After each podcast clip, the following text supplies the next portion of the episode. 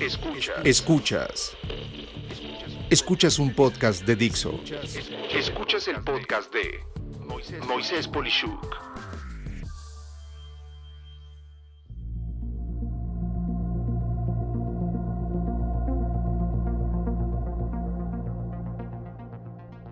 Los tiempos en los que existían supervisores para procurar medidas de eficacia y eficiencia operativa, al estar acechando a los empleados de un negocio y ver que estuvieran desempeñando las actividades que tenían que hacer, ha pasado en mi opinión a la historia. Y es que ahora con el don de la tecnología, que nos permite poder trabajar donde sea, a la hora que sea, las fuerzas de trabajo están dispersándose cada vez más. Pero la idea precisamente es idealmente ganar libertad de donde trabajas pero finalmente sí estar trabajando en lugar de hacer cualquier otra cosa menos lo que tienes que hacer para ganar dinero y de cualquier forma estar cobrándolo. Mira, no estoy en contra de que seas hipereficiente. Si lo que ocupa 8 horas lo logras en una, excelente. Aunque, pues yo realmente lo dudo. Y esa duda es la que ha levantado un apetito tecnológico en monitorear un extremo de la población en lo que se refiere a la parte laboral mediante temas como los que te voy a comentar.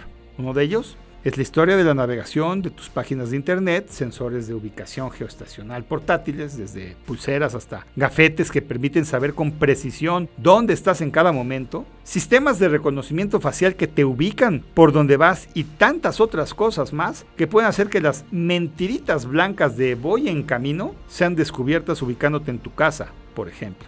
Y bueno, en esencia las empresas tienen todo el derecho de establecer mecanismos para operar de manera eficiente y eficaz.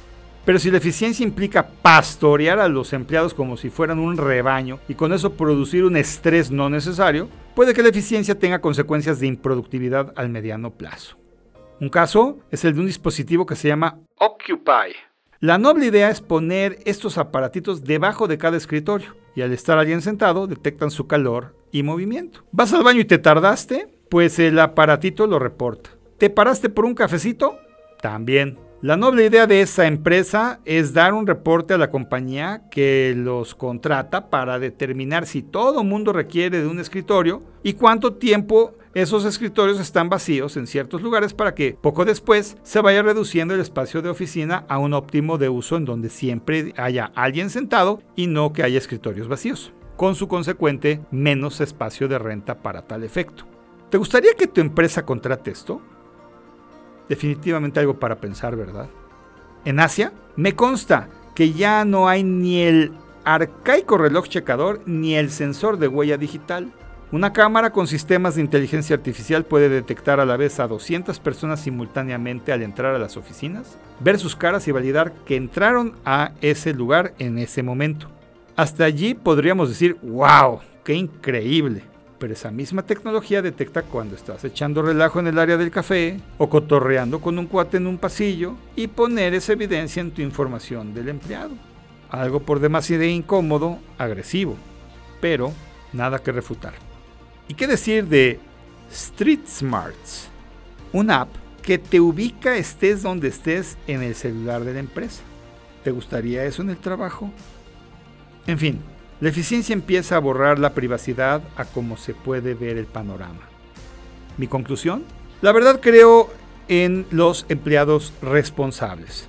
Si tienes que ir a algún lado, adelante. Si quieres cotorrear, vaya tú. Lo importante es que el trabajo salga en tiempo y forma, en la calidad esperada. Y eso en especial cuando se sabe dosificar en cantidades lógicas, ni mucho ni poco, y de preferencia premiar si se hace rápido y bien. ¿No crees? Soy Moisés Polishuk y agradezco que me hayas escuchado. Hasta la próxima.